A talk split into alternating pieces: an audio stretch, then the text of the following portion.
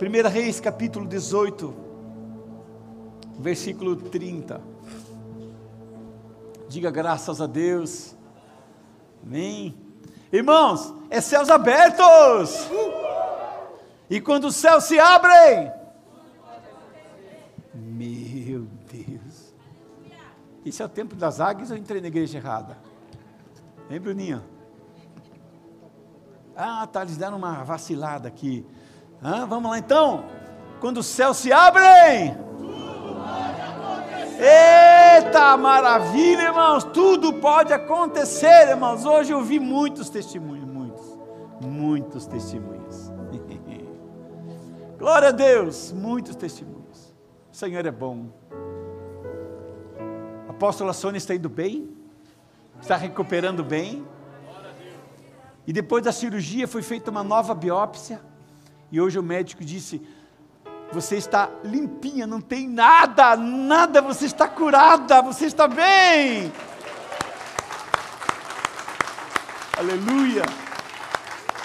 Muitas vitórias, muitas bênçãos do Senhor, irmãos. Tristeza pode durar uma noite, mas a alegria vem pelo amanhecer, irmãos. A fé nos levará mais longe, mais alto, mais profundo, onde você quiser. A fé nos levará. A fé em Cristo, a fé nesse Deus. Amém? Confia nele e ele tudo fará. Eu quero, irmãos, que essa conferência, que esses dias que a gente espera tanto, espera tanto, irmãos, eu quero que esses dias Deus faça um arregaço na sua vida, que Deus faça chover na sua horta, que Deus faça a sua vida virar de ponta cabeça, que Ele pegue você por dentro, que Ele mude a sua história, que Ele te reconfigure. É isso que eu quero que Ele faça esses dias na sua vida, em nome de Jesus. Amém, irmãos? Então hoje é uma noite de céus abertos. E o tema de hoje é atraindo a presença de Deus. Porque eu disse, irmãos, que nos dias de preparação nós íamos tentar entender o que era o reino de Deus. E eu disse para vocês, e durante os céus abertos nós vamos viver o reino de Deus, nós vamos mergulhar no reino de Deus, nós vamos respirar o reino de Deus, e é isso que está acontecendo esses dias, irmãos. Isso é igreja, isso é reino de Deus, isto é vida abundante, tudo aquilo que eu e você queremos, toda a perspectiva que temos dentro desse reino de Deus, tudo é possível. Digam graças a Deus. Graças. Aleluia. Então Elias disse a todo o povo: Chegai-vos a mim, todos vós. E todo o povo se chegou a ele, e restaurou o altar do Senhor que estava quebrado. E Elias tomou doze pedras, conforme os números das tribos dos filhos de Jacó, o qual veio a palavra do Senhor, dizendo: Israel será o teu nome. E com aquelas pedras edificou o altar em nome do Senhor. E depois fez uma vala, e em redor do altar, segundo a largura das suas medidas da semente. Então armou a lenha, dividiu o bezerro em pedaços e pôs sobre a lenha. E disse: Enchei de água quatro cântaros, derramai sobre o holocausto e sobre a lenha. E disse: Fazei-o segunda vez. E o fizeram a segunda vez. E disse ainda: Fazei a terceira vez. E fizeram a terceira vez. De maneira que a água corria ao redor do altar até a vala se encher de água. E sucedeu que, no momento em que oferecido oferecido o sacrifício à tarde, o profeta Elias se aproximou e disse: Ó oh, Senhor Deus de Abraão, Isaac e Israel, manifesta-se hoje que tu és Deus em Israel e que eu sou o teu servo e que conforme a tua palavra fiz todas as coisas. E respondeu o Senhor, respondeu-me para que este povo reconheça que tu, Senhor, é Deus, e tu fizeste voltar o seu coração. E então caiu o fogo do Senhor e consumiu o holocausto e a lenha, a pedra, o pó e ainda lambeu a água que estava né, nas valas. E vendo todo o povo caírem com seu rosto e disseram: Only God is Lord. Só o Senhor é Deus. Amém, irmãos? Coloca a tua Bíblia no banco e aplauda o Senhor por essa palavra. Diga obrigado, Senhor, por esta palavra. Glória a Deus. Obrigado, Senhor. Assente-se na presença do Senhor, irmãos. Glória a Deus. Aperte seus cintos e boa viagem, Templo das Águias. Desfrute dessa presença do Senhor maravilhosa. Deguste dessa palavra, que a palavra de Deus é incrível e impressionante. Deguste dela. faça com que ela torne, cause mudança na sua vida. Amém, irmãos? É céus abertos e tudo pode acontecer. Irmãos, a história aqui é que Acabe, essa época era o rei de Israel. E era um rei fraco, um rei manipulável, um rei sem atitude, um rei que trazia desgraça e desonra para uma nação, porque não tinha posicionamento. E era casado com uma mulher extremamente manipuladora, uma mulher perversa, e uma das marcas dela, irmãos, era a crueldade. Crueldade. Um vizinho não quis vender as terras para o marido e ela manda matar e tomar à força. Mandou matar profetas, homens de Deus. Requinte de crueldade. E esse era o cenário, né, na época em que o profeta Elias vivia. Elias era conhecido como Elias o Tesbita. Eles faziam questão de dizer o nome da sua terra, da sua origem. Porque quem via dessa terra, irmãos, era um povo fraco, era um povo, é, é, é um povo sem história, eram, eram pessoas sem muito valor. E eles tentaram colocar isso sobre a vida do profeta Elias mas ele desafiou toda essa história, esse estigma, e ele se transformou num profeta poderoso de Deus, porque foi um homem que colocou o coração nas mãos de Deus. E quando eu e você colocamos o nosso coração e a nossa vida nas mãos de Deus, não importa a sua origem, sua família, não importa o seu passado e a sua história, Deus vai fazer de você um homem e uma mulher poderoso em suas mãos. E foi isso que aconteceu com Elias. E Elias, irmãos, era conhecido pelo rei Acabe como o perturbador de Israel. Por que, que ele perturbava Israel? Porque ele denunciava o pecado. Israel se perverteu, irmãos, perdeu o caminho, perdeu o rumo, perdeu a essência, perdeu o endereço de Deus. Israel, então, irmãos, se tornou uma nação pagã e idólatra. Isabel reúne, então, muitos profetas, que eram profetas de Baal, de Astarote e outros deuses. E ali tornou Israel uma nação idólatra, uma nação que passou a desconhecer, uma nação que, que passou a virar as costas para Deus. Elias era praticamente sozinho nessa luta, era quase que isolado nessa luta, nessa batalha, porque aqui, irmãos, era uma guerra dos deuses. Eu poderia dizer que essa mensagem chama-se a guerra dos deuses também porque eram os deuses com D minúsculo contra um Deus com D maiúsculo, poderoso e verdadeiro. Eram deuses de ilusão, e era um Deus de verdade, um Deus que agia, um Deus poderoso, um Deus maravilhoso. Que Israel tinha sido beneficiado por esse Deus, abençoados por esse Deus, escolhidos e amados por esse Deus, mas agora eles o rejeitaram. E Elias estava sozinho nessa batalha, nessa guerra, nessa luta. E ele cansado de ver tantas injustiças como nós, irmãos, hoje. Como nós hoje. Cansado de ver tantas injustiças. Eu não sei qual é o resultado, mas hoje o Supremo Tribunal no Brasil votou, irmãos, uma lei. Eu não sei qual foi o resultado ainda. Mas uma lei que torna obrigatório o ensino do LGBT nas escolas, em todo o Brasil, seja ela pública ou privada. O gênero tem que ser ensinado nas escolas a partir de hoje, se essa lei foi, for, for, for ordenada, for aprovada. A gente começa a perceber, irmãos, que eles tentam tirar Deus do nosso contexto, tentam tirar Deus das escolas, tentam tirar Deus das empresas, já mandaram tirar crucifixos das escolas, já proibiram o estudo da Bíblia, o estudo religioso das escolas. Estão tentando tirar Deus da nossa realidade, irmãos, e uma realidade cada dia mais carnal, mais materialista. O carnaval cada dia mais em alta, o Natal cada dia mais em baixa. Por quê, irmãos? Era essa realidade que Israel vivia. Mas então Elias procura o rei Acabe faz um grande desafio. Eu quero desafiar toda a nação de Israel. Eu gostaria, rei, que fosse reunido no monte toda Israel. Leve também esses profetinhos de vocês. E agora, irmãos, é uma guerra de tudo ou nada. tudo ou nada. Assim como é a vida cristã, irmãos. Hoje pela manhã nós reunimos os pastores, eu disse para eles o seguinte, irmãos. Quando eu fui militar, a gente aprendeu que quando você vai para uma guerra, você só tem duas maneiras de voltar da guerra. Ou você volta como um herói porque você venceu, ou você volta morto porque você lutou até morrer. E quem volta de uma guerra antes disso, ou é covarde ou é desertor. E é por isso, irmãos, que nós, os cristãos, filhos de Deus, precisamos entender, irmãos, que nós estamos hoje numa guerra, numa batalha.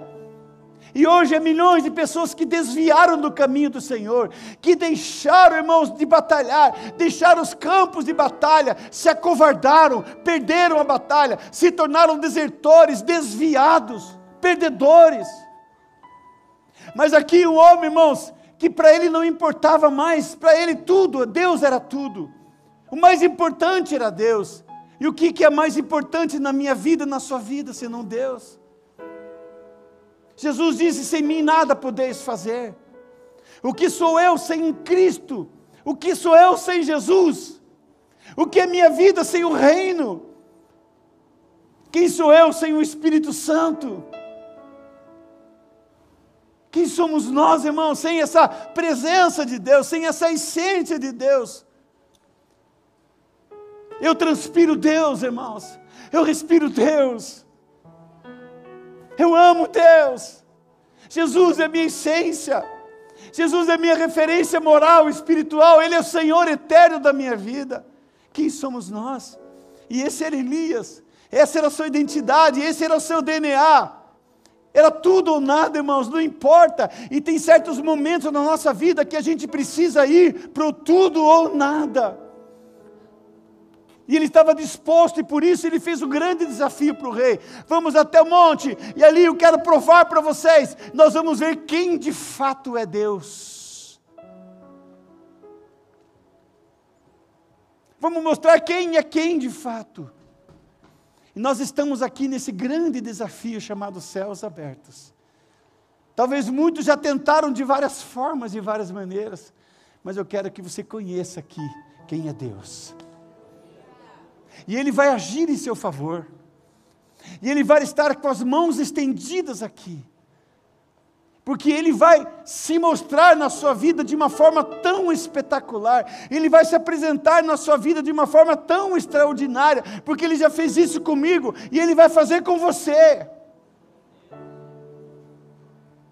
E assim, irmãos, foi o grande desafio. Esse foi o grande desafio. Ele era conhecido como o perturbador de Israel, porque ele queria de novo trazer, queria de novo fazer isso.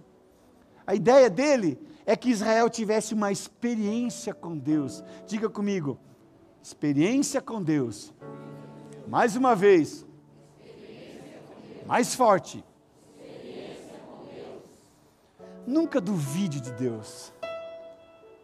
Nunca blasfeme contra Deus. Mas tenha uma experiência com Deus. Sabe por que muitas pessoas não creem nele? Blasfemam contra Ele, rejeitam Deus. Quando eu conheço alguém assim, eu digo, meu querido, a única forma de você poder saber quem é Deus é ter uma experiência com Deus. E é por isso que estamos aqui, irmãos. Queremos ter novas experiências com Deus. E é isso que vai fazer com que a gente o conheça melhor. É por isso que nós precisamos caminhar com Ele, irmãos. É por isso que nós precisamos andar com Ele, para a gente ter experiência com Ele, para a gente saber quem de fato é Deus. E Ele vai se revelar para você na intimidade, nós vamos ver isso na sequência. E é por isso, irmãos, que Elias sabia quem era Deus. Ele tinha tido experiências maravilhosas com Deus. E ele sabia que Deus não ia deixá-lo na mão, que Deus não ia desapontá-lo, mas que Deus iria se manifestar com poder e glória. E que Israel poderia de novo ver a ação de Deus, como viram lá quando o mar vermelho se abriu, quando Deus derramou pão do céu, quando Deus fez milagres maravilhosamente e os tirou do Egito com mãos poderosas. Eles queriam que que essa nova Israel conhecesse aquele Deus da antiguidade, o Deus de Abraão, o Deus de Isaac, Deus de Jacó, que continuava sendo o mesmo Deus. E então eles vão, irmãos, para aquele monte, eles vão para lá. Elias queria pôr um ponto final na questão espiritual de Israel. E de repente, quando ele faz o desafio, irmãos, a Bíblia diz que o povo respondeu com um silêncio. E aquele silêncio gritava a descrença e a incredulidade daquele povo. Muitas vezes o silêncio da igreja, irmãos, é um grito de incredulidade. Quando deixamos de clamar, quando aceitamos, irmãos, a realidade triste e sombria que muitas vezes vem sobre a nossa vida. Por isso, irmãos, o nosso grito precisa ser um grito de alerta, um grito de fé. O mundo precisa conhecer o nosso Deus. E ali começa o grande desafio. A ideia é que cada um invocasse o seu Deus. A ideia, irmãos, era fazer os altares, Acabe e seus 450 profetas de Baal fariam um altar e clamariam a Baal pedindo que aquele altar fosse visitado com fogo, com fogo. E ele também fez o seu altar. E disse: Escolha um bezerro, havia dois, um para cada sacrifício. E o Deus que responder com fogo, esse é o Deus de verdade. Esse é o Deus verdadeiro. E eles aceitaram, acharam uma boa, boa ideia. Então, irmãos, logo pela manhã, bem cedo, os profetas de Baal fazem aquele altar, preparam aquele altar. Quem sabe pegam um graveto seco, quem sabe colocam folhas secas, tentam facilitar o máximo. Tentaram dar uma mãozinha para Baal, né, Michele? Tentaram dar uma forcinha para Baal, né? Ver se esse negócio pega fogo aqui. O sol está quente hoje, vai, vai, vai, vai, que, vai que cola, né? Vai que o sol quente faça esse negócio pegar fogo aqui. E eles começam, irmãos, e começam logo de manhã. Começam a clamar e clamar. E não acontecia nada, e eles se cortavam, derramavam seu sangue. Porque é isso que Baal pedia aos seus sacerdotes. O diabo quer o seu sangue, mas Jesus deu o seu sangue por nós. O diabo quer tudo que é seu, irmãos, a sua vida, a sua história. É isso que o diabo quer. Enquanto o diabo está tirando, Deus está dando. Deus está preparando algo para nós. E eles se cortavam e eles diziam: Olha, vai, grita mais forte. Quem sabe Baal está dormindo? e eles gritavam, irmãos, e gritavam. Disse, grita mais, gente.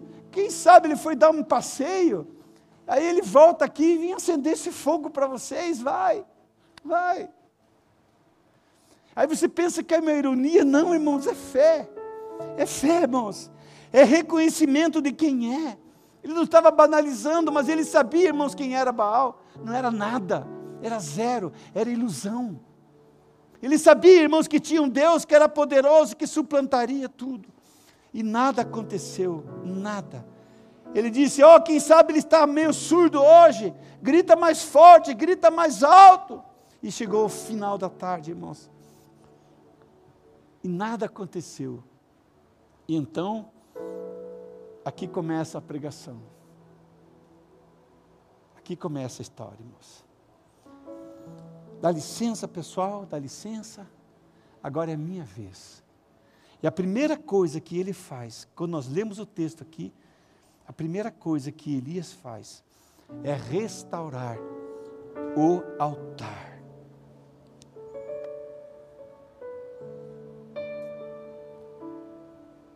Prestem atenção aqui, irmãos. Aqui é a primeira chave para que Deus te dê respostas. Se você veio aqui para buscar a resposta de Deus, a primeira chave é restaurar o altar. Então ele começa a colocar ali as pedras, uma por uma. Ele pega doze pedras, que significava as doze tribos de Israel. E então ele começa a alinhar aquele altar que estava todo bagunçado, que estava todo desfeito. Sabe por quê, irmãos? Porque agora Israel, Deus não, eles não tinham nenhum interesse em Deus. E o altar tinha um significado. O altar significa lugar secreto.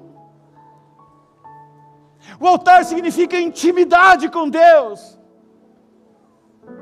O altar significa o santo dos santos. O altar significa o meu ponto de encontro com Deus. Você lembra quando você era namorado? Isso no tempo antigo, irmãos. No meu tempo, a gente tinha namorada, você tinha um lugarzinho que você marcava encontro, e ali aquele lugar para você era sagrado, e você ficava naquela expectativa, porque sabia que ela ia chegar, e quando ela chegasse, ia perfumar aquele lugar, aquele lugar era especial. E assim, irmãos, era o altar naquele tempo, era o lugar do encontro entre o pecador e Deus para resgatar os seus pecados, era o encontro daquele que pedia misericórdia e daquele que derramava misericórdia, era o encontro, irmãos, daquele que era o miserável com o Deus que restituía, que reconstruía, que levantava. Por isso, irmãos, o altar era importante para eles, mas Israel destruiu, o altar estava todo quebrado, destruído. E é por isso, irmãos, que hoje a gente vê tanta igreja morna, igreja fria, igreja, irmãos, que parece que você está pregando para um monte de múmia.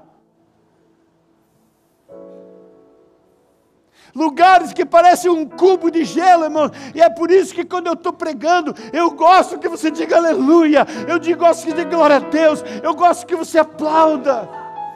Porque isso parece que alguma coisa está viva por aqui, irmãos. Tem alguma coisa viva por aqui, irmãos? Tem ou não tem? Vocês estão vivos? Aleluia! Glória a Deus! Eu quero dizer para você, a Bíblia diz que o nosso Deus é um Deus dos vivos e não dos mortos. E diz mais, por quê, irmão? Porque os mortos não louvam ao Senhor, nem aqueles que descem à sepultura, mas nós louvamos a Deus e fazemos menção ao nome desse Deus Todo-Poderoso, Templo das Águias. Aplauda esse Deus maravilhoso.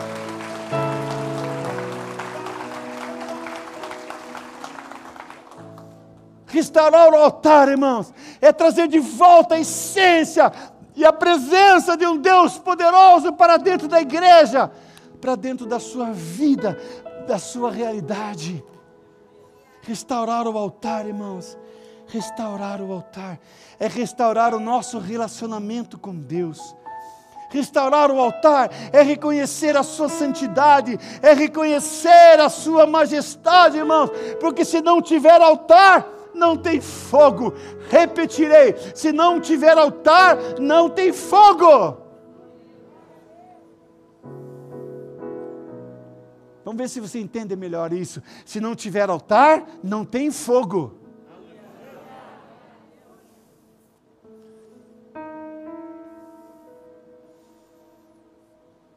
Toda a disposição daquele altar, desde a lenha, tudo era desenhado para que aquilo tivesse fogo, irmãos. Por isso, se não tiver altar, não tem fogo. Diga glória a Deus. Eu quero perguntar nessa noite: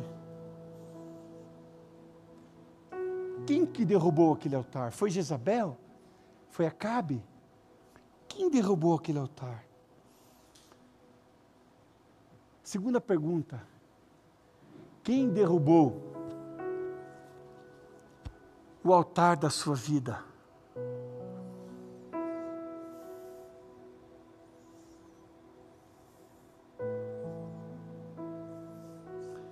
Quem derrubou o altar da sua vida? Teu trabalho? Uma namorada? Um amigo? O dinheiro, a fama, teu estudo,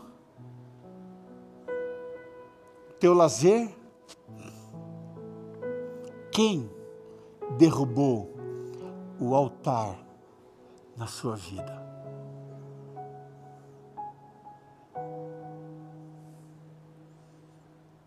Onde você negligenciou, que você perdeu essa esse lugar secreto.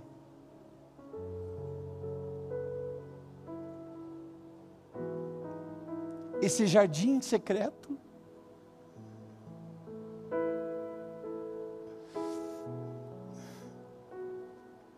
Ali onde você e o seu amado se encontravam.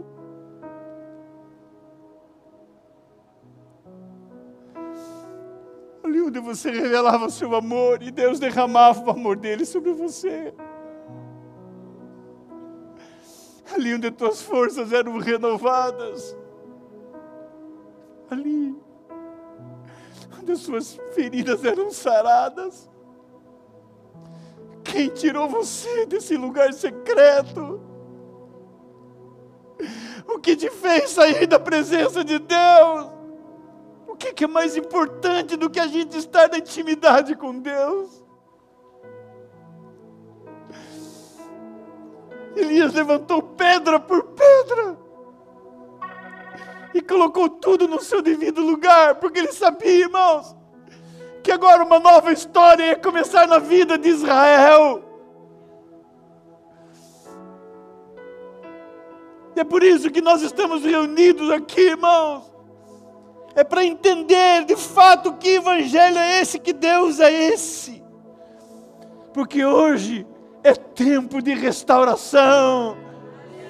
Hoje é tempo, irmão, de restaurar o altar do Senhor. É tempo é tempo de mudança, irmãos. É tempo, é tempo. Elias não se preocupou em saber quem derrubou, ele cuidou de restaurar, irmãos. Restaurar. E hoje é tempo de nós restaurarmos a nossa aliança com Deus. Restaurarmos a nossa intimidade com Deus, restaurar o nosso amor por Deus, restaurar a nossa paixão por Ele. Nos apaixonar de novo, nos derramar de novo nesse altar. É tempo de fazer isso. E se Deus estiver falando com você, faça como a Sandra. Vem aqui e pega esse envelope. Porque essa é uma noite poderosa, irmãos. É uma noite de unção. É uma noite profética na sua vida. E Deus quer fazer algo a partir desse dia na sua vida. Pode sair do seu lugar a hora que você quiser, vem aqui, irmãos. Não fique simplesmente parado olhando, mas diga: Deus, eu quero ser envolvido, eu quero ser pego por essa palavra, eu quero ser arrebentado por essa palavra. Deus me arrebenta hoje, Deus, Deus, Deus. Eu quero que Deus faça isso em você, irmãos. Se não fizer, você é frustrado daqui. Mas é para isso que Deus nos trouxe aqui nesta noite.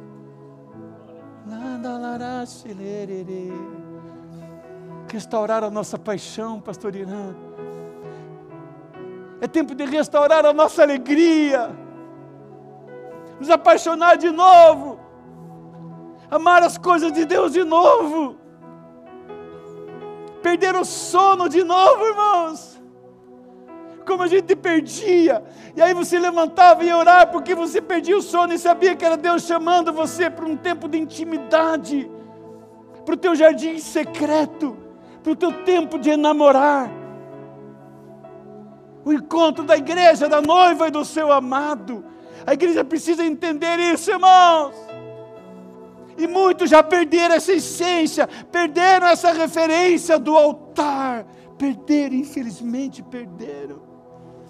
E nós precisamos restaurar o altar de adoração em nossos lares. Precisamos fazer das nossas casas de novo um lugar de adoração ao Deus Todo-Poderoso. Diga glória a Deus, templo das águias. Seja impactado, deixa Deus pegar você com essa palavra. Nós temos que fazer de novo nossos lares ser um lugar, um altar de adoração. Nós precisamos, irmãos, fazer de novo do nosso, do nosso lar, da nossa vida, da nossa casa, um altar de adoração ao Deus Todo-Poderoso. Precisamos restaurar o altar da casa do Senhor, irmãos.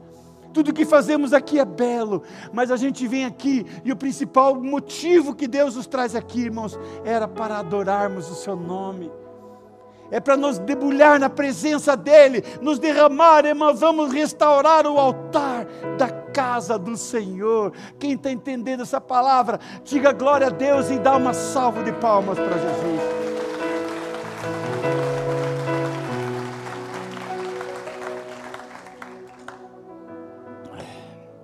Aleluia.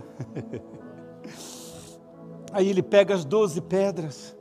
Preste atenção nisso, irmãos, grava isso. Aquelas doze pedras simbolizavam as doze tribos de Israel.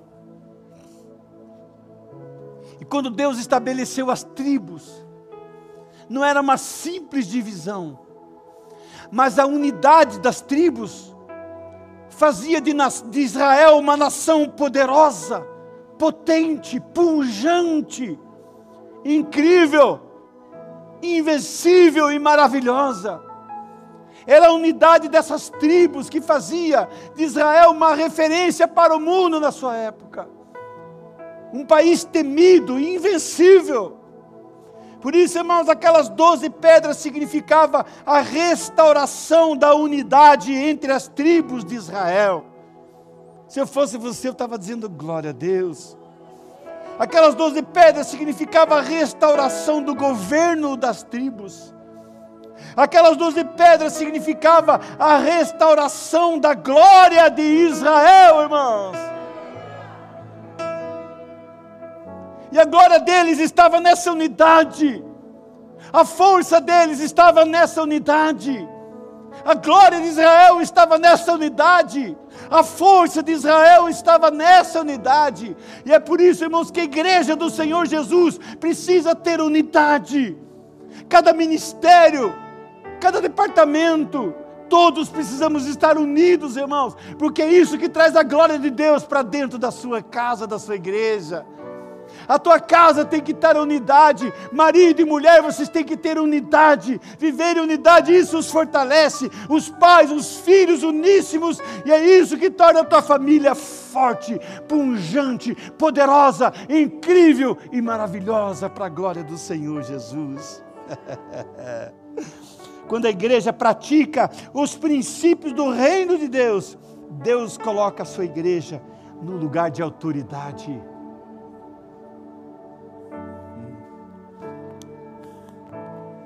Irmãos, quando os adversários de Israel sabiam que Israel estava se preparando para uma guerra,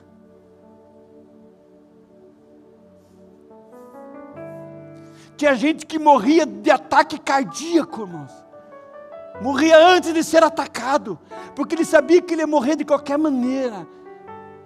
Porque Israel, irmãos, tinha um poder, tinha uma força tão sobrenatural, uma autoridade tão poderosa, irmãos. Porque era uma nação uníssima, alinhada, unidade, governo traz autoridade. Autoridade, irmãos. E a autoridade virá sobre a sua vida. O dia que você restaurar o altar, o dia que você restaurar a comunhão, restaurar a unidade com a sua igreja, com a sua família e com o seu Deus, Ele vai te colocar no lugar de autoridade. Diga assim: autoridade começa com unidade. E é por isso, irmãos, que ele começa colocando as pedras no seu lugar, as doze pedras que significavam, as doze tribos que significava a glória de Israel, estava sendo colocada no seu lugar.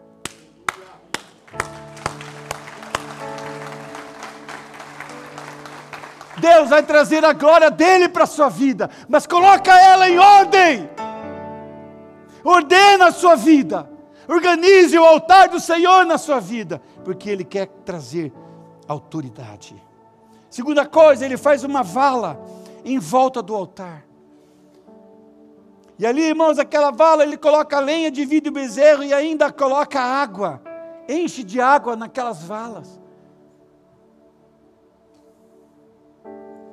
Olha o que ele está fazendo aqui, irmãos, parece loucura.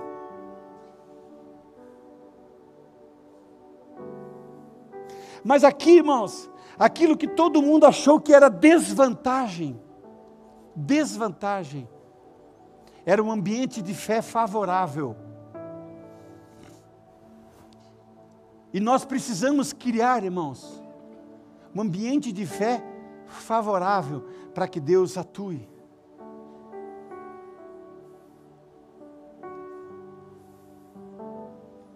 Vocês querem ver que coisa triste? Quando se vê um profeta, chega para você e diz assim: Ah, você é um escolhido do Senhor, servo.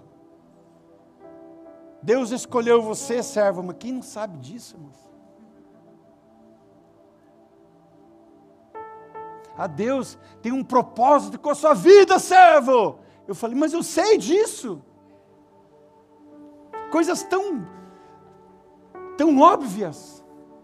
O que, que ele está tentando mostrar aqui, irmãos? Que Deus não é Deus de coisas óbvias, Deus é um Deus de milagre, Deus é um Deus do impossível, Deus é um Deus de coisas impressionantes, coisas que para o homem é sobrenatural. O nosso Deus é o Deus do sobrenatural, e é isso que Elias está tentando mostrar para Israel, irmão.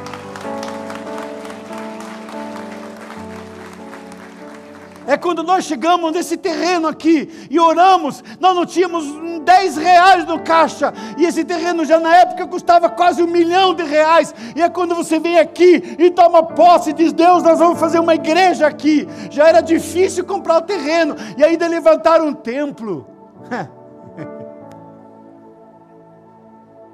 Mas você cria uma situação de dificuldade e você cria um ambiente de fé sobrenatural. Elias queria mostrar, irmãos, que esse Deus não é Deus de coisas simples, coisas pequenas nós fazemos, as grandes Deus faz.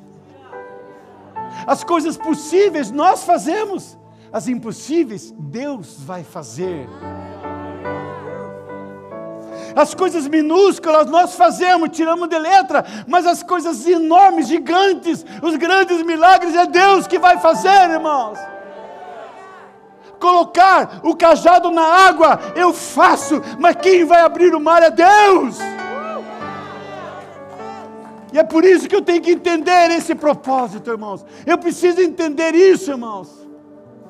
Eu entro com a arca no rio, mas quem vai segurar as águas é Deus.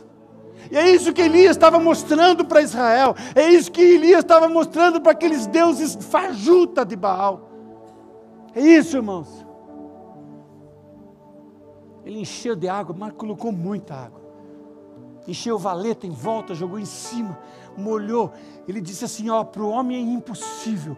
Eu quero tornar isso aqui impossível para qualquer ser humano.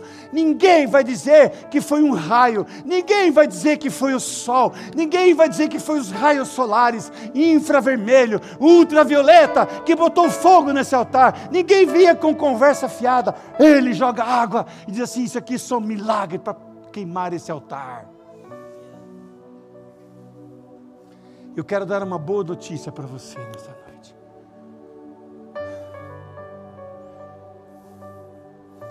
Você está num ambiente de milagres.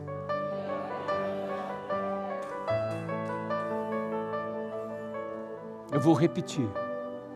Você está num ambiente de milagres.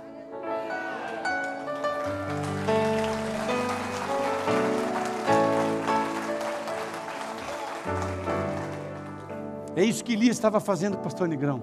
Ele estava criando um ambiente de milagres. Ele possibilitou um ambiente de milagres. Para o ser humano, difícil. Para Deus, possível.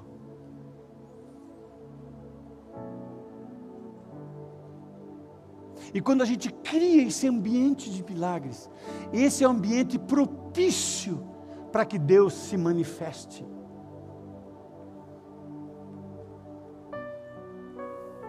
Deus pode criar, curar unha encravada? Claro que pode. Talvez o manicure também possa fazer isso.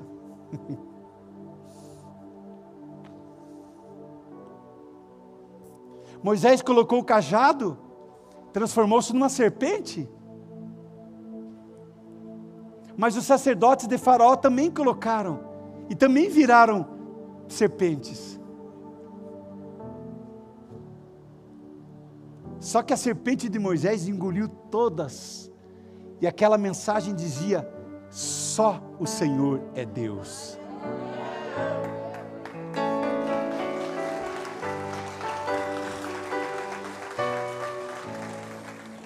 Eu disse que você está num ambiente de milagres. Eu vou dizer de novo, quero ver se você consegue entender isso. Você está num ambiente de milagres.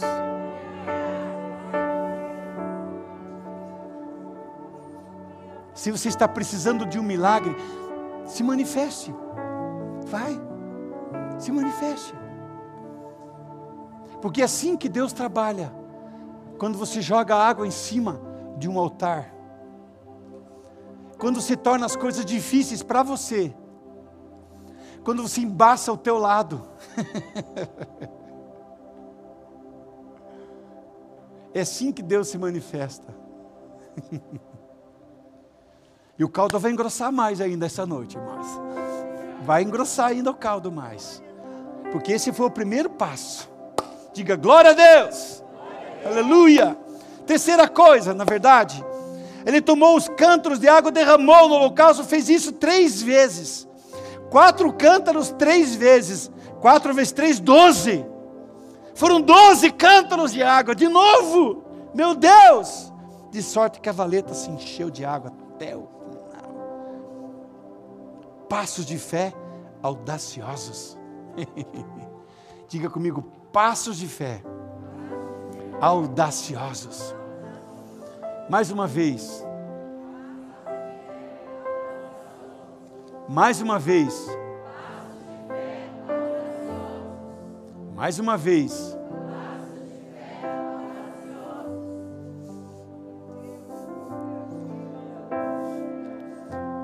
Eu vou dizer pela segunda vez: você está num ambiente de fé, porque um dia alguém acreditou que esse lugar fosse possível e hoje ele é uma realidade. Por isso, precisamos dar passos de fé audaciosos, porque Deus sempre vai honrar a sua fé, a sua audácia, a sua coragem.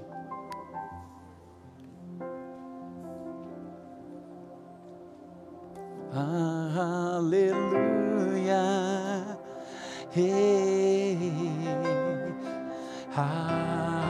Aleluia. Irmãos, essa é noite para você jogar água no teu altar. Deixa coisa difícil para Deus, irmãos. Embace o lado dele. Deus gosta disso, irmãos. Jacó pegou aquele anjo, agarrou ele, deu uma chave de perna, de braço, de pescoço. Como é que chama? Rafael, me diga aí um, um golpe de jiu-jitsu bem difícil de sair. Vai lá. Mata-leão. Aquele anjo, pastor, deu um mata, o Jacó deu um mata-leão no anjo. Eu quero ver para você. Ele embaçou o lado de Deus. E no final Deus disse o quê? Olha o que Deus fez. Ó, ó. O que, que é isso, Rafa? Hã? Eu desisto. Deus bateu assim, irmãos, ó. Tá bom, Jacó. Eu te abençoo. Muda o teu nome. Você vai ser Israel a partir de agora. Você é o cara. Você é audacioso. Você é de fé. Você é corajoso e eu te abençoo por isso. Eu te abençoo por isso. E é por isso, irmãos, que no, no, reino de Deus é preciso ter audácia, é preciso ter coragem, é preciso dar passos de fé, irmãos. E é aí que Deus age, nessa atmosfera de fé, é nessa atmosfera de coragem, de audácia que Deus opera. Foi assim na minha vida, irmãos. Eu não queria falar isso, mas eu vou ter que falar. Eu tinha 23 anos quando assumi a minha primeira igreja como pastor titular. No dia em que me tornei órfão de pai e de pastor. E logo seguida, irmãos, o dono do imóvel pediu o imóvel e eu não tinha para onde ir. Eu disse: Deus, vou criar aqui, vou embaçar o seu lado. Senhor, arruma dinheiro para a gente comprar esse negócio. E Deus falou assim: venda a tua casa e compre esse terreno para a igreja. Eu vendi, irmãos, meu apartamento. Era da Coab e tinha 40 metros quadrados. Mas na época era top. Era tudo que eu tinha. Talvez alguém diz, pastor, você deu o teu Isaac, irmãos, não tem nada a ver. Você pode dar 10 milhões de ofertas, você pode dar tudo que você tem. Isso não é Isaac. Isaac é pegar um filho de 12 anos, depois de 80 anos de espera. A única coisa que você tem na tua vida, a única coisa que tira o teu ar, tua respiração, o filho dos sonhos, o filho de 80, 90 anos de espera, único filho, a promessa da tua continuidade, da tua posteridade, e você coloca no altar e sacrifica. Isso é Isaac. Dinheiro nunca foi, irmãos. Nunca foi. Mas por isso que nós precisamos dar passos de fé. E nesse dia, irmãos, eu fiz isso. Fui morar com a minha sogra, morei três meses na casa da minha sogra. Eu estava na fila do açougue, irmãos, lá do bar do seu Adolfo do mercado. E tinha um moço que chamava Mano, o apelido dele era açougueiro. Ele me viu na fila e perguntou: Ô oh, pastor, tudo bem? Ele morava lá no mesmo condomínio que eu. Eu não tenho te visto no condomínio, você mudou de lá? Eu falei: mudei.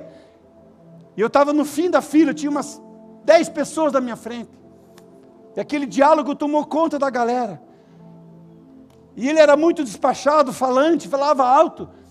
E ele disse assim: Você está morando aonde? Falei: Estou morando ali com a minha sogra. Ele falou: Coitado de você. Falei: Não, minha sogra é uma bênção. Está tudo bem. Meu sogro é meio embaçado, mas a sogra é uma bênção.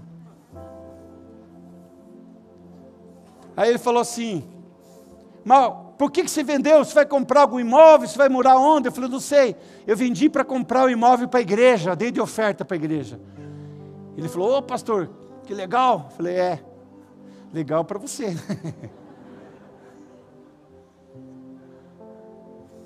e quando eu saí, irmãos, tinha um moço bem no meio da fila.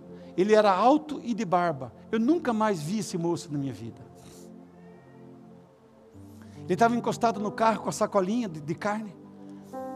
Ele disse, pastor, vem aqui.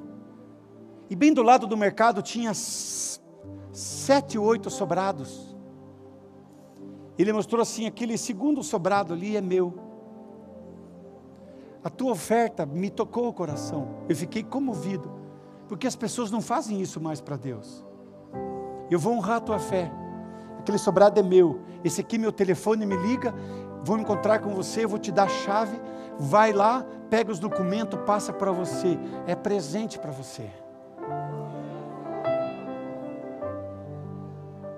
Eu fiquei mais ou menos que nem a maioria de vocês, olhando para ele com aquela cara de não acredito. É isso mesmo, irmãos. Eu dei alguns minutos, uns 20 minutos que ele pediu para até ele chegar na casa dele. E eu liguei, ele disse que ia ver se a chave estava lá. E ele atendeu. Opa, já é um bom sinal. O cara atendeu o telefone, esse cara existe mesmo. Aí, irmãos, fui lá na casa dele. Peguei as chaves. Eu descobri que ele era o padre ali do São João, irmãos. E ele tinha ganho esse sobrado. E ele nunca morou porque ele morava na casa pastoral da paróquia. na casa paroquial, né? nem pastoral. E ele me deu aquele molho de chaves, eu ainda não acreditava. E ele me deu o endereço do cartório, o número, eu fui até lá, irmãos, transferir para o meu nome. E tudo isso se fazia no mesmo dia. E até então não tinha falado para a Sônia, porque eu não estava acreditando ainda. Era um milagre extremamente sobrenatural. Eu fui lá abrir o sobrado, irmãos, olhei, eram três quartos. Ele tinha 90 metros quadrados, era o dobro e um pouco mais do que eu tinha. E eu ganhei de graça. Deus fez isso comigo, irmãos, me deu uma casa maravilhosa. De grátis. Mas eu quero continuar esse testemunho no próximo ponto aqui. Porque ele orou. Logo depois ele orou. Mas antes da oração, o ponto 4, ele fez uma oferta de manjares. Diga comigo, todo altar na Bíblia era recipiente de ofertas. Mais uma vez, todo altar na Bíblia eram recipientes de ofertas. De novo, todo altar na Bíblia eram recipientes de ofertas. 395 vezes só no Antigo Testamento a Bíblia fala sobre isso. Sobre altar e sobre oferta. Noé tinha um altar e ele fez oferta. Abraão, Moisés, todos eles. O primeiro culto na Bíblia era um culto que não teve música nem pregação, só teve oferta. Caim e Abel levaram as suas ofertas. Deus aceitou a oferta de Abel e não aceitou de Caim. Irmãos, várias vertentes teológicas tentaram explicar isso. Eu tenho a minha explicação. Eu preciso dar uma oferta para Deus que agrade a Deus, não que agrade a mim. Talvez a oferta que me agrade seja de uma cor, talvez o que agrade a Deus seja de outra, não sei. Eu não sei se Deus gosta de, de, de frutas, verduras, mas o cordeiro era oferta agradável.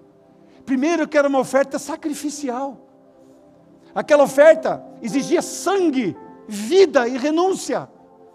Talvez essa seja a oferta que agrada a Deus, uma oferta que realmente mexa. E eu vou dar uma declaração aqui no tempo das águias. E agora eu quero ver se vai mexer com você aí ou não vai mexer. Agora eu quero ver.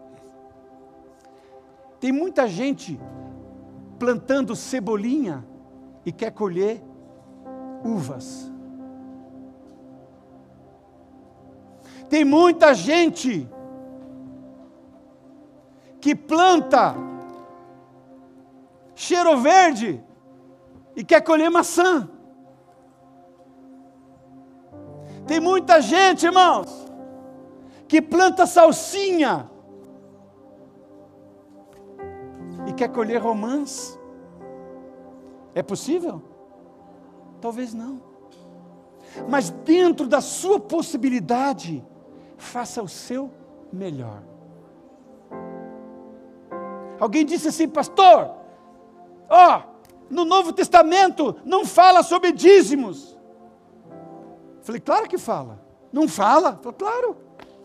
Jesus falou sobre os fariseus. Fariseus, vocês estão o dízimo do cominho, da hortelã, com um mosquito engole camelo. Vocês podiam fazer essas coisas sem omitir aquelas, ou seja, vocês poderiam ser verdadeiros, deixar de ser cara de pau, mas continuar dando dízimo e oferta, seja o melhor. As vossas justiças têm que ser maior do que dos fariseus. Jesus estava dizendo você tem que fazer mais do que eles. Jesus não estava eximindo o dízimo, ele estava dizendo: vocês precisam fazer mais do que eles. Aí essa pessoa que disse para mim, fala, ah, eu sou do Novo Testamento, eu falei, você é do Novo? Eu também sou. Vamos para o Novo? Vamos. Jesus estava ali sentadinho do lado do gasofilácio. Cadê o gasofilácio, Gil? Traga lá. Jesus estava sentadinho do lado do gasofilácio. O que, que Jesus estava fazendo ali? Tinha tanto lugar para Jesus sentar, né, pastor? Tanto lugar para sentar na sinagoga, e ele senta do lado do gasofilácio. Jesus, hein? Hã? E ali ele fica olhando os caras da oferta. O João, o Pedro, o Francisco, a Maria, todo mundo colocando oferta ali, Jesus só contabilizando ali, ó, só de olho, hã? Só olhando ali e tal. Hum, beleza. E depois de cada encontro que Jesus tinha com a plateia, ele chamava os discípulos no particular. E ali Jesus explicava algumas coisas, compartilhava algumas coisas. E Jesus pergunta: Pessoal, o que vocês acharam da parte das ofertas hoje? Jesus não perguntou do sermão, nem do louvor. O que vocês acharam da parte das ofertas? Aí os caras, é Jesus, pô, o cara ali deu uma barra de ouro. O cara chegou lá com umas 30 moedas de prata. Meu Deus. Vai dar para trocar todas as janelas do templo. Que, que oferta. Outro fez isso, outro fez aquilo. Cada um deu a sua opinião. E Jesus disse: Vocês perceberam uma viúva que deu aquela moeda? Sim, claro. Outros nem percebi, nem deu para perceber. Jesus disse: Quem vocês acham que deu a maior oferta? Não sei, Jesus. E ele disse: Foi a viúva. Porque todo mundo deu o que estava sobrando, mas essa deu tudo o que ela tinha. Aí eu olhei para aquele irmão que era do, do Velho do Novo Testamento e falei assim: Você é do Novo Testamento ainda? Lá no Velho era 10%, no Novo é 100%. Ah, pastor, então volta para o velho. Irmãos, o altar é um recipiente de ofertas de adoração a Deus. E Jesus estava ali olhando, porque Jesus queria mudar a realidade deles, irmãos. Jesus queria mudar a realidade deles. E vou dizer para vocês, alguns dias depois, uma vizinha minha, morava perto de casa, que eu trabalhava com venda de imóveis, ela trouxe uma escritura e disse assim: Pastor Sérgio, queria que você me ajudasse a vender esse imóvel lá na sua imobiliária, lá que você trabalha. Estou tentando há dois anos, não consigo. Eu peguei então daqui. Quanto será que quer? Eu quero X. Eu peguei e fui para a imobiliária. Mas antes de eu sair, estava saindo, ela voltou, falou, eu voltei. Falei, será que ela se arrependeu, não quer vender mais? Falei, pois não, dona Judite. É o seguinte, eu estava descendo ali, alguma voz me disse, sei lá que voz é essa, irmãos que essa casa vai ser do Senhor. É sua essa casa. Não sei como, mas vai ser sua. Falei, não, dona Dita, eu não tenho a menor possibilidade de comprar sua casa. Ela falou, mas vai ser sua, pode acreditar. Eu fui para o imobiliário, isso é nós, não eram nove horas da manhã ainda. E a gente estava com alguns corretores para avaliar a casa dela. E o dono da imobiliária olhou para mim e disse assim: Sérgio, essa casa vai ser sua. Ela tem que ser sua. Essa casa é sua cara, você merece. Era um terreno de mil metros quadrados, irmãos. E tinha 50 metros quadrados de frente para a rua principal. Era um espetáculo de terreno. E ainda tinha duas casas no terreno, todas de frente para a rua principal. Falei, cara, mas esse, esse negócio aí não é para mim. Ele falou, é para você. Se quer ver? Se quer? Falei, ah, claro que eu quero. Ele ligou para uma pessoa, falou: oh, lembra que você procurou um sobrado esses tempos lá no bairro alto? Eu tenho esse sobrado. É, ele vai sair por tanto. Ele falou, irmãos, o, o preço da casa e um pouco mais ainda. E quando desligou o telefone, eu olhei para ele e falei: Você é louco, cara. Da onde que o meu sobrado vale o mesmo preço desse, desse imóvel que tem duas casas e um terreno de mil metros quadrados? Da onde? Ele falou: é, Você não é um homem de Deus, você não tem fé? Esse cara vai pagar esse preço da sua casa. E você vai mudar de casa, vai para uma casa, você vai ver que vai ser sua. E o cara ligou em cinco minutos e disse assim: Falei com a minha esposa, nós queremos ver agora essa casa. Eu fui para casa, irmãos, e quando eu cheguei lá, era nove e pouquinho, não era dez horas da manhã. O cara olhou o sobrado e disse assim: É meu esse sobrado. É meu. Quanto é o preço mesmo? O cara repetiu preço é tanto. Era o preço da casa e mais um tanto ainda. E o cara não pediu um centavo de desconto. Eu fiquei inteiro arrepiado. Falei, Deus, que é isso? O cara falou, quero agora. Eu quero ir no cartório agora. Eu quero pagar agora. É agora, é já. Eu estou com o caminhão de mudança parado aí no hotel. Estou morando lá. Eu preciso fechar esse negócio. Eu vendi meu imóvel em Londrina. Eu preciso dessa casa. Meus filhos vão estudar nessa escola que fica aqui na frente. E é isso que eu quero. Fomos lá, irmãos. Vendi a casa sobrado. E ele falou: oh, Eu tenho tanto em dinheiro, eu tenho um carro zero, mas eu tenho que pôr esse carro no negócio. O tanto de dinheiro era o valor da casa, exatamente da casa da mulher. E o carro zero era aquele excedente. Eu não só tinha uma casa agora, mas eu também tinha um carro zero. Uma Belina, irmãos. É, Belina Del Rey. Top das galáxias. E olha que interessante.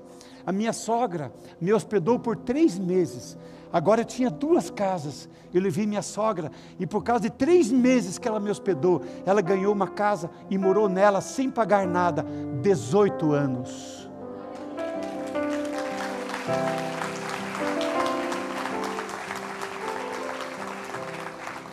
Você sabe, irmãos, como é bom a gente ter a nossa família junto na igreja? Porque está aqui meus cunhados, minha filha, meu genro, está aqui meus amigos e todos conhecem a minha história. Eu estou dizendo para você, irmão, se você quiser colher romã, plante romã. Comece a fazer passos de fé, comece a fazer coisas extraordinárias. E se eu fosse você, eu estava me amontoando aqui na frente para pegar um envelope bendito desse, porque eu falei, eu quero que essa seja a minha realidade, eu quero que isso seja a minha realidade, a realidade da minha vida. Se eu fosse você, eu faria isso em nome de Jesus, irmãos. Diga glória a Deus. Se tem alguém que não fez isso ainda, irmãos, essa palavra é poderosa, é uma palavra de fé, é uma palavra que vai produzir resultado na sua vida. Faça isso em nome de Jesus, eu vou fazer, irmão, porque eu não quero perder a bênção nesta noite. Faça isso também, não perca essa palavra, porque eu vou abençoar você nesta noite, e eu quero que Deus te dê muito mais do que você chegou, que Deus te leve mais longe de onde você já foi. Eu quero que Deus faça milagres que você ainda não viu na vida, porque os céus estão abertos e tudo pode acontecer. Aleluia,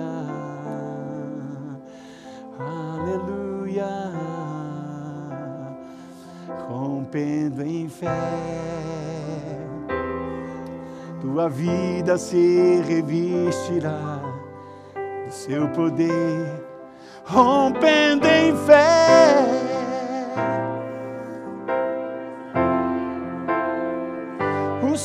sobrenatural. Vou lutar e vencer, vou plantar e colher. A cada dia vou viver rompendo em fé. Oh, aleluia. Sabe por que, eu fico feliz quando você vem aqui, irmãos? Porque eu sei o que Deus vai fazer na sua vida, e eu quero que Deus faça na sua vida o melhor, eu quero que Deus engrandeça o teu nome, que Deus levante, eu quero que você seja um vitorioso, eu quero que as coisas aconteçam na sua vida, eu quero que o seu jardim floresça, eu quero que você colha o melhor da terra, e é por isso que eu me alegro quando vejo as pessoas vindo aqui, irmãos, porque eu sei, eu amo cada um de vocês, e eu sei o que Deus vai fazer na sua vida quando você der passos de fé, rompendo em fé, se revestirá do seu poder, rompendo em fé. Com ousadia vou viver o sobrenatural, vou lutar e vencer Vou plantar e colher, a cada dia vou viver, rompendo em fé. Palmas para vocês, palmas para Jesus. Oh, oh, oh. Eu vendi aquela casa, irmãos. Minha sogra se foi, meu sogro se foi. E com o dinheiro daquela casa, nós construímos uma casa aqui pertinho da igreja de 250 metros quadrados. Quanto custou essa casa para mim? Quanto custou essa casa para mim? Hã? Vou lutar e vencer, vou plantar e colher. A cada dia vou viver rompendo em Glória a Deus!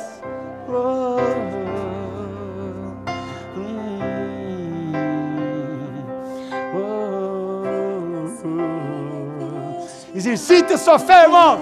Hoje é dia. Entre na academia da fé. Faça bíceps, pule, salte, levante pneu, faça o que você quiser, irmãos, mas se exercite hoje. Você tem a oportunidade de exercitar a sua fé. O altar está pronto, irmãos. Venha, porque o altar é recipiente de fé, é recipiente de bênção, é recipiente de fogo de Deus. Venha, venha. De novo, rompendo em fé. Minha vida se revestirá do teu poder, rompendo em fé. Cadê os músicos? Com ousadia vou mover o sobrenatural. Vou lutar e vencer, vou plantar e colher. A cada dia vou viver rompendo em fé. A cada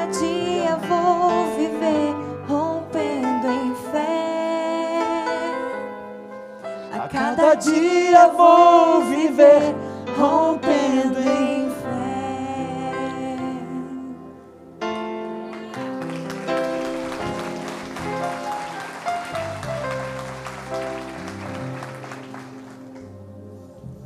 Você tem um motivo hoje. Você tem um objetivo hoje. Você tem? Deixa eu falar uma coisa para você, e é sério, muito sério isso. Elias colocou sobre o altar uma oferta de manjares. Eu não vou entrar no mérito da oferta de manjares. Não é esse o objetivo. Porque Elias queria só uma coisa. Ele só queria uma coisa. Ele buscava apenas uma coisa. Ele queria o fogo. Ele só queria o fogo. Eu quero que você levante em pé do seu lugar. Fique em pé no seu lugar, irmãos. Ele ora. E essa oração, irmãos, ele dizia assim: Senhor Deus de Abraão, de Isaac e de Israel, manifesta, Senhor, hoje, manifesta hoje. Tu, ó Deus de Israel, pode pôr lá a oração, coloca lá, 18:36 de 1 Reis. Olha a oração dele. Ó Senhor Deus de Abraão, de Isaac e de Israel, manifeste-se hoje eu quero que você ore comigo assim. Diga: Ó Senhor, Deus de Abraão, de Isaac e de Israel, manifeste-se hoje que tu és Deus em Israel, e eu sou o teu servo, e que conforme a tua palavra, fiz todas essas coisas. Responda-me, Senhor, responda-me para que este povo conheça que tu és o Senhor Deus e que tu fizestes voltar o teu coração. Amém. Esta foi uma oração fervorosa. Não foi uma oração simples, irmão, nem muito rápida, sem entendimento, não, mas uma oração poderosa, uma oração convicta, uma oração cheia de fé. E essa é a oração que você pode fazer nessa noite. Ele orava porque ele queria uma única coisa. O que é que ele queria? O que, que Elias queria, irmãos? Qual era o foco de Elias? Vamos lá de novo. O que que Elias estava pedindo para Deus? Qual era o foco dele? O que que ele estava buscando de Deus? ele não queria nada além de. e a Bíblia diz então, no versículo 37, e caiu fogo do céu, e consumiu o holocausto, a lenha, as pedras, o pó, e ainda lambeu a água que estava na vala. Glória a Deus! Aleluia! Aleluia! Deixa Deixa queimar. Deixa queimar, deixa queimar. Isso é o Deus que responde com fogo, fogo. Deixa queimar, deixa queimar. O fogo é o Espírito de Deus. Deixa queimar. É a presença de Deus. É a glória de deixa Deus. Queimar, deixa queimar. Deixa queimar, deixa ela queimar hoje, porque o altar está aceso. Deixa o fogo queimar, veio. O fogo de Deus veio. Deixa queimar, deixa queimar. Deixa queimar, deixa queimar.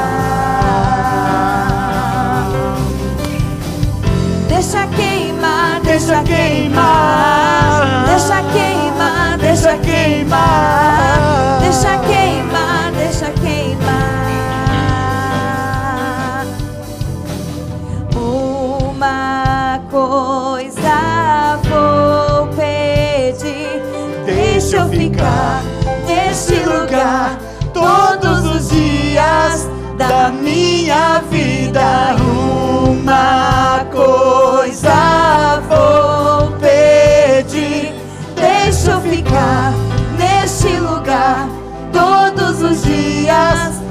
Mais uma vez.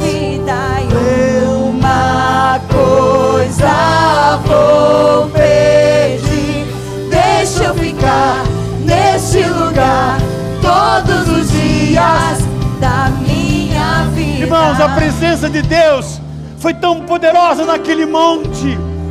E eles viam aquele fogo, aquela fogueira de Deus naquele monte.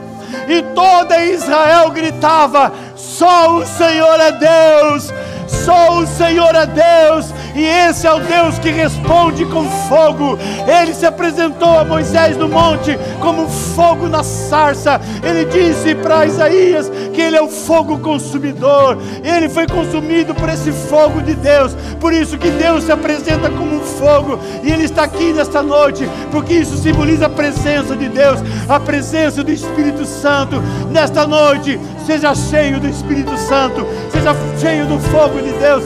Deixa esse fogo te pegar por dentro, deixa ele vir sobre a tua vida. Então cante, adora o Senhor, adora o Senhor.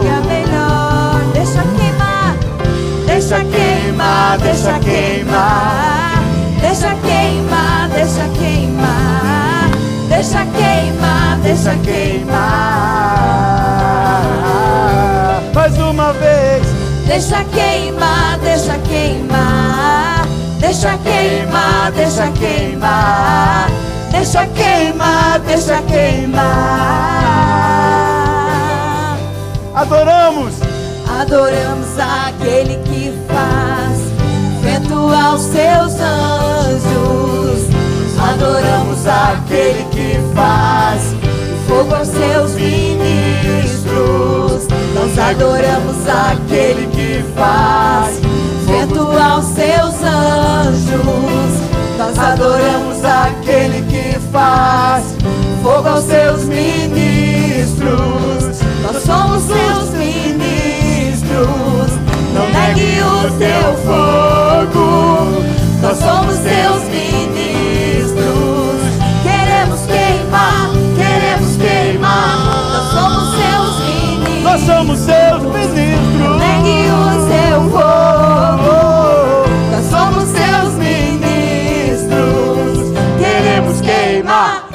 Mais uma vez, nós somos seus ministros. Não negue o seu fogo. Nós somos seus ministros. Só igreja. Queremos queimar, queremos de novo. Nós somos seus ministros. Teus ministros. Não negue o seu fogo. Nós somos seus ministros. Queremos queimar, queremos queimar. Deixa queimar, deixa queimar, deixa ele pegar você. negue o seu fogo. Somos seus ministros. Queremos queimar, Queremos queimar, Deixa queimar, deixa queimar. Deixa queimar. Deixa queimar, deixa Oh. queimar. Deixa queimar, deixa queimar. mais uma vez. Deixa queimar, deixa queimar. Deixa queimar, deixa queimar. Deixa queimar, deixa queimar. Pega esse envelope que você pegou, levanta para cima. Levanta ele. Eu quero profetizar sobre isso.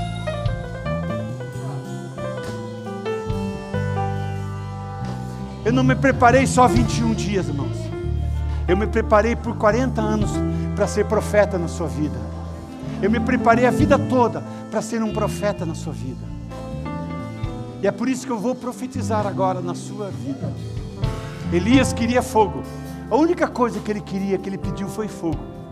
Eu não sei o que, que quer essa noite, o que, que você precisa. Mas eu tenho certeza que vai acontecer alguma coisa. Isso aí vai virar uma chave para você. Vai virar uma chave na sua vida. Vai virar, irmãos. Eu tenho certeza disso.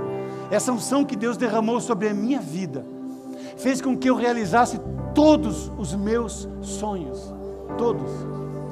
Eu muitas vezes ofertei pela minha filha e hoje ela é uma ministra de Deus. Hoje ela está no altar do Senhor. Deus sabe o quanto ofertei pela vida dela. Se quer resposta de Deus, quer que Deus te responda com fogo.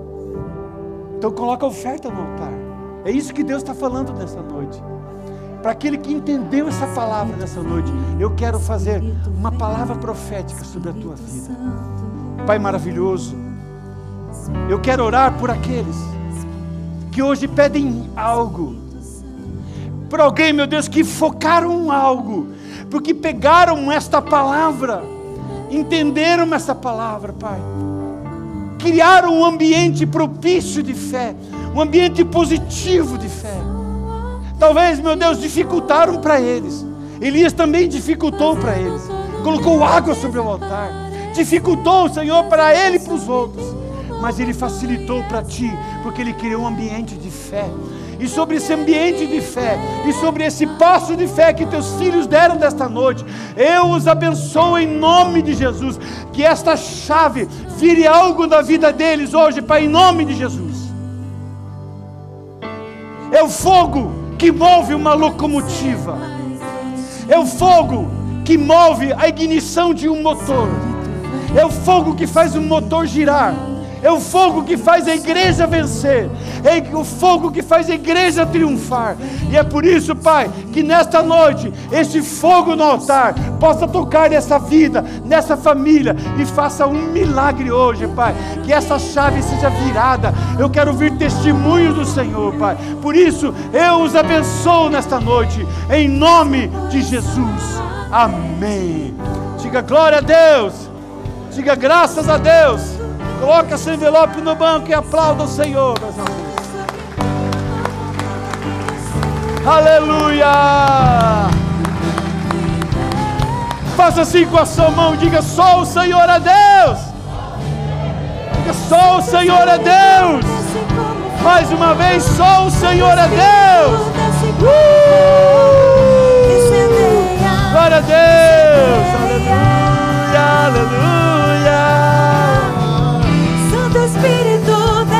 Desce, Senhor. Santo Espírito, desce como Eu quero ter uma experiência com Deus. Uma experiência com Deus. Uma experiência com Deus. Santo Espírito, desce como fogo. Santo Espírito, desce como fogo. Incendeia, incendeia. Amém, irmãos? Vou falar mais uma vez aqui, irmãos. Você quer ter uma experiência com Deus no teu campo profissional e financeiro, essa é a oportunidade para você. Eu entrei no ramo imobiliário. Escuta isso que eu vou te falar. Eu entrei no ramo imobiliário com um propósito. Uma vez um camarada deixou um prédio com 24 apartamentos e disse: Não consegui vender nenhum. O prédio está pronto, Sérgio. Eu quero deixar para você isso aqui. Eu fui lá e fiz um plantão. Em uma hora eu atendi uma pessoa. Esse cara, ele era paraplégico. Ele disse: Eu já vim várias vezes esse prédio e ninguém me leva lá para ver o apartamento de exposição que ficava no segundo andar. Eu disse: Por quê? Porque o elevador ainda não está funcionando, não liberaram o elevador. Eu conversei com o engenheiro, o engenheiro disse assim: não, ainda não dá, não dá, não dá. E eu, na volta, eu perguntei para o Espírito Santo: Espírito Santo, o que, que eu faço com esse cara? Ele é um cliente. E ele é um cara que tem possibilidades. E o Espírito Santo falou assim: leva ele no colo. Eu disse, Senhor, se esse cara ficar brabo comigo, eu falei, não vai. E eu cheguei lá, olhei para aquele senhor, disse, senhor, o elevador não está funcionando. Mas se o senhor quiser, eu levo o senhor no colo. Ele olhou para a esposa, olhou para mim. Como assim? Se o senhor nos constranger, eu não me constranjo. Ele falou, não me constranjo. Eram três vãos de escada, irmãos. O primeiro, eu vi estrelas. O segundo, eu vi constelação.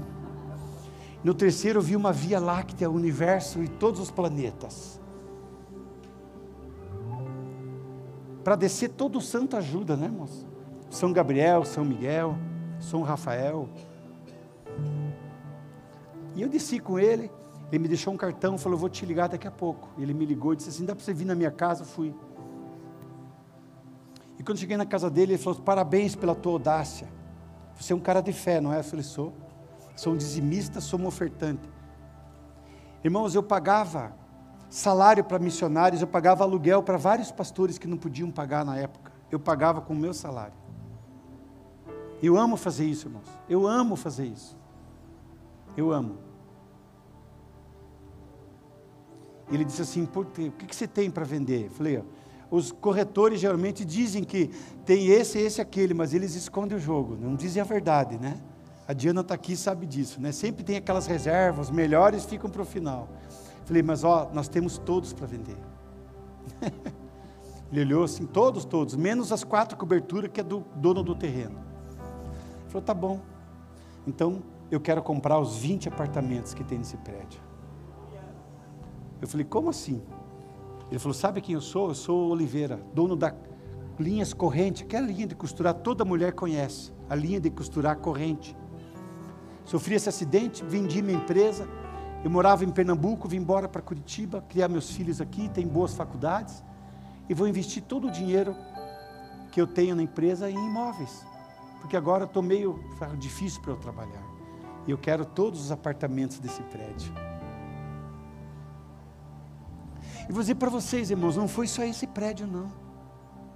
Eu já vendi vários prédios inteiro, inteiro, assim, ó e quando eu não vendia inteiro, eu vendia metade dos prédios. A Diana trabalhou uma época comigo. Era metade, era 30%, era 40%. Era não é, Diana? Ninguém me ganhava, irmãos. Era difícil me ganhar. Porque o que eu prego para vocês aqui, irmãos, é minha realidade. Eu quero que seja a sua realidade. Minha filha tem a casa própria. Eu tenho a casa própria. Eu tenho uma igreja própria. Deus nunca deixou me faltar imóvel. E quando eu montei a minha empresa, imobiliária, Deus me deu uma hold. E com essa hold, todos os imóveis que eu vendia, eu não pegava dinheiro, eu ia pegando imóvel como, como parte de pagamento, imóvel, imóvel, e Deus me deu uma hold de imóveis. Deus me abençoou, simplesmente porque eu ofertei um apartamentozinho de 40 metros quadrados.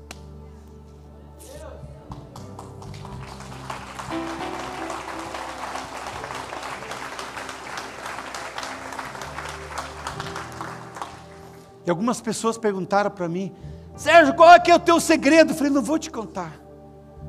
Porque você não é audacioso como eu sou. Você não é capaz de acreditar que um cara aleijado chega no teu, você tem que subir três andares com o cara nas costas. De chegar um cara, irmãos, que parecia um mendigo, de chinela de dedo, uma roupa toda suja, e todos os corretores de plantão saíram correndo que não queria atender o cara, eu atendi. E o cara comprou duas casas de 3 milhões de dólares cada uma. Porque se não é audacioso de dar 10%, 20%, irmãos, às vezes eu ganhava uma comissão de um imóvel inteiro, eu dava de oferta, eu ajudava alguém, eu mandava para missões, comissões inteira. E quando via, Deus me dava três vezes mais. E esse dia eu estava conversando com o Juliano, levanta as duas mãos, Juliano, as duas mãos para o céu. O Juliano chegou na igreja, ele era um garoto, irmãos, um menino. Não tinha noção do que era futuro, do que era mundo dos negócios. E esse dia eu sentado com o Juliano aqui na frente, o que, que você disse para mim, Juliano? Falei, pastor, eu peguei a unção que você tem, aquelas noites de quinta-feira que você pregava na noite dos vencedores. Eu fiz, eu pratiquei, eu acreditei, eu fiz o que você fez e hoje eu tenho uma empresa de porte. Hoje eu moro bem, eu sou feliz, sou bem sucedido na minha vida. Não estou aqui para iludir ninguém, irmãos, para ninguém. Eu não preciso disso. Estou aqui para dizer para você, irmãos, que quando você entra no campo da fé, quando você bota a tua fé em xeque, quando você coloca para funcionar, irmãos, Deus, Ele vai te responder com fogo. Deus vai te responder à altura, e Ele quer fazer acontecer na tua vida. Então, se você quer uma bênção no teu campo profissional e financeiro, rasgue a tua virilha, rasgue o teu coração, abra a tua mão definitivamente. Diga, Deus, eu quero ter uma experiência contigo nesse campo na minha vida. E você vai ver o que é que Deus vai te responder. Acredite em mim, irmãos. E depois colha romãs e pare de plantar cebolinhas. Acredite em mim, irmãos. Você vai ver o que Deus vai fazer na sua vida. Quero que você aplauda o nome do Senhor.